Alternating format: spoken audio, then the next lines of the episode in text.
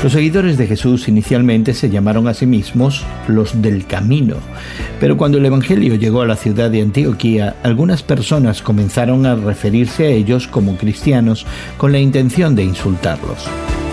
Hoy a la palabra Filipenses 2 nos muestra que cuando reclamamos ese título, estamos haciendo más que identificarnos con un grupo religioso, nos estamos identificando con Jesucristo mismo.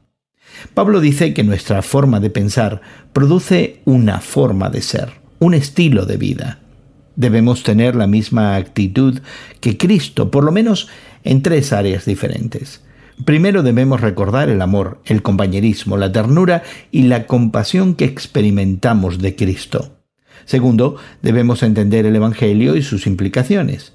Tercero, comenzamos a tener la mente de Cristo cuando seguimos a Jesús en su estilo de vida. El orden aquí es importante.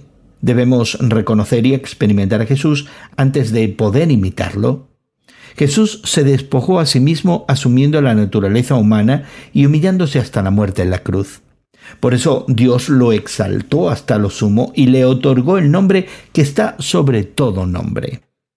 Ese camino difícil que tomó Jesús es también el camino de la vida del cristiano, no imitamos a Cristo para ganar puntos, tener su favor o ir al cielo. Seguimos su camino porque pertenecemos a Jesucristo, quien se despojó a sí mismo para salvarnos. ¿Y tú?